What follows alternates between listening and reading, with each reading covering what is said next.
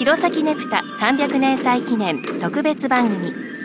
弘前ネプタ300年史ネプタのお話。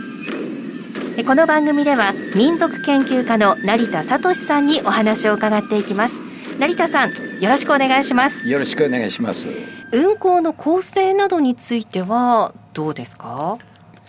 あの中に、えー、消防の人たちが混じってる場合ありますね、はい、して尺状を持ってるんですよ、はい、で尺状をシャンシャンとやりながら、はい、えー、行列の中に加わってる、うん、あれはそれぞれ特徴がありまして、うん、そうですね。うん。青森の場合は、はい、若い女性がやります。尺状を持って。ななぜあれがあそういう運行の中に、行列の中にその尺状が出てくるのかっつうのが、まだよくわかりません。そう成田さんでもわからない。ただ、うんネプタには非常に消防が昔から関わり合ってきたっていうのはありますね。で弘前のネプタの場合はその消防組の、はい、うん、何人かが出て尺状を持ってる。黒石のネプタ、はい、江戸時代からも消防組が出してたっていうのがありますしそれから大港もそうなんです、消防組なんです。そうなんですか。で青森の場合も二組だとか第二分団だとか、はい、やはり消防に関わる。なぜかねぷたには消防がつきもの。まあ一つは、はい、ろうそくのねぷただったんで燃えるということがあります、ね、火消しのためにですからもう後ろに消防の組が控えてたっていう、はい、消防車が控えてたっていう、えー、話も伝わるその辺ははっきりは私は確認はしてませんけれども、はい、そういう話も伝わってるぐらい、えー、とにかく消防とねぷたはちょっとつきものなんですね。今でもそういうふうにこう一緒に運行していたりっていうのもあるかもしれないですね。それからあの最近は弘前は、はい、まあ昇降機があってこう上げ下げするので、はい、使う頻度は少ないかもしれませんけども電線を上げるためのさすまたっていう作業、はいはい、あれはまだまだ県内のあちこちで使っている場合がありますね。それからもう一つあの藁を束ねたようなのを、はい、えー、長い長い絵をつけて、はい、えー、持ってる人がこれはもうほとんど使わない。使わない。使わない。けども弘前ではそれをあえて、うん、あの出してる町内会がある、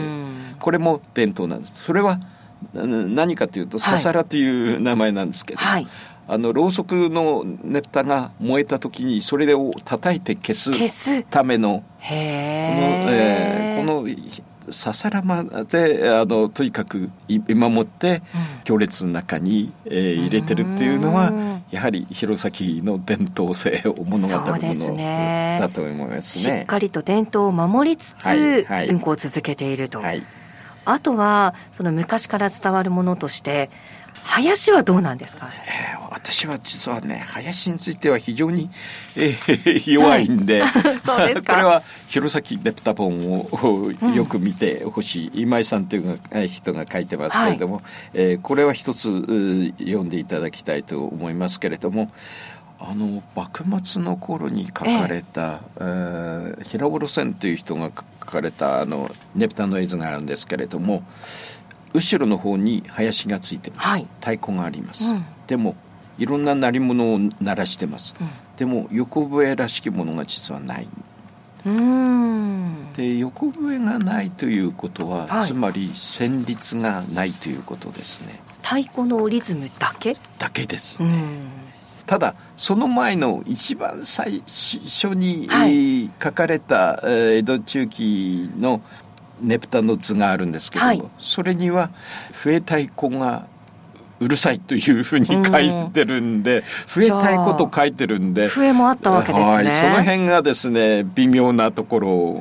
ただ私はまあ民族学の方をやってますけれども、はい、県内あちこち調査しますとえー、私はもう農業のことなんかよくあの調査の対象で担当でよく聞いてるんですけども笛というのは冷気を呼ぶから、うん、農業にとっては寒いとこちらはダメなんですね。例外がほとんどですから、はい、冷気を呼ぶから吹いてはならないみたいなことを言います。それでは今日はここまでです。成田さんありがとうございました。どうも失礼しました